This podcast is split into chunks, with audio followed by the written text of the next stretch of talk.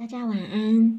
接着我要继续朗读的是帕坦加利的瑜伽经练习篇第两百一十页第四十七条经文：借由减少心神不定，并冥想在无限的苍穹上，可以熟练体位法。由于感官想尝试许多东西，让身体承受了许多毒素。换句话说，我们应该控制这些事情，同时通过冥想与无限的苍穹、宇宙、神、任何伟大、崇高、安定、完善之上，我们可以达到平静与稳定。微小的事物比较容易动摇，所以我们可以想着大地、天空，或是一座巨大的山，它们是多么稳定啊！按照印度传统习俗，献身者及练习者要想着阿蒂塞下有一千个头的眼镜蛇，传说它将世界放在头上。如果你从字面上去想象，好像很愚蠢，但是这条眼镜蛇所代表的是一种引力之气及生命之力。因为大家相信眼镜蛇生活在空气中，不过每个人都可以按照其传统和信仰去冥想任何东西。纽约人可以冥想帝国大厦，想它的伟大基座，它是多么的稳定坚固，能够承受一百多层的大楼。欧洲人可能会说：“我要像直布罗陀的岩石一般稳固。”或者可以想象，我们是个雕像，或史诗，或死尸。如果身体稳定了，那么心灵也会稳定下来。我的一位老师，一位伟大的谭崔瑜伽修行人，曾经这么说：“你不需要重复的念祈祷文或诵经，只要安静的坐三个小时，一动也不动，眼睛不眨一下。”那么所有的事情就都能轻易的完成了。如果我们能做那么久，心灵会自动的被控制住。通过身体，我们对心灵有刹车的作用。心灵老是会这么想：现在是电影时间，我应该出去看电影了；或是我肚子饿了，我得吃点东西。但是如果我们决定，我三个小时都不要动。心灵最终是要臣服我们的，因为它需要身体的合作以得到任何东西及境界。这是练习体位法的好处。控制心灵还能达到其他的成就，比如吃东西。你限制自己一天在固定的时间吃定量的食物，又如立誓限制自我行动。我一年之内都不离开这个房间，或是。我半年之内不会离开曼哈顿，也许第二天就会有人给你一张飞往加州的免费机票。考验马上来了，我们可能都有过这种经验。当我们一决定要断食时，朋友就带来好吃的东西，这让我们很难过。今天我才决定要断食，他昨天可以把这个蛋糕带给我啊。嗯，我想还是延到明天再断食吧。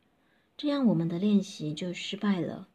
当我们立了誓，就要坚守它，因为会有很多考验来引诱我们破除先前的决定或誓言。在印度哲学里，特别是印度南部的塞维森，有六十三位信仰湿婆神的哲学家和圣者，叫做纳雅。那叫做那扬那斯，他们懂得真理，启示坚守它，即使牺牲生命亦在所不惜。其中一位是个国王，他发誓，如果我看到任何人的额头上有圣灰，我会视他如湿婆神，他要什么我都给他。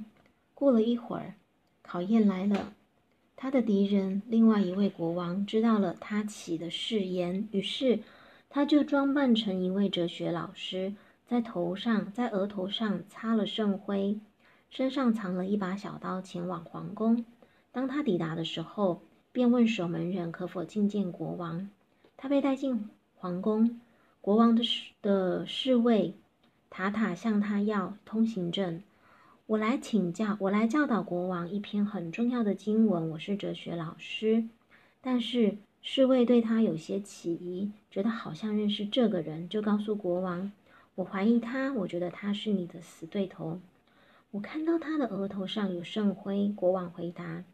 他是湿婆神派来教我经文的，让我跟他学习。国王转身对这位伪装的敌人说：“请坐。”这位哲学老师说：“这是一篇非常神圣的经文，只能教给适当的学生。你就是那个适当的人。你的大臣不够资格聆听，他应该离开。”国王请塔塔离开。塔塔说：“你真的要我离开吗？”“是的，你必须离开。”于是塔塔被迫离开了。国王向这位假老师鞠躬。就在这个时候，敌人的小刀刺进了国王的身体，国王发出了痛苦的叫声。塔塔冲了进来，拔出刀子。国王说：“塔塔，他是我的神，别报复，也不要让这个国家的任何人伤害他，让他安全的离开。”此时，国王嘴上一直念着。湿婆神的圣名，就在他呼出最后一口气的时候，他见到了湿婆神。其余的六十二位哲学家和圣者也都了解要付出生命的代价，宣誓坚守背后意义是我们成为心灵的主人，不再对心灵仁慈、宽厚、怜悯。一旦我们立了誓，就应该坚定意志，固守着它。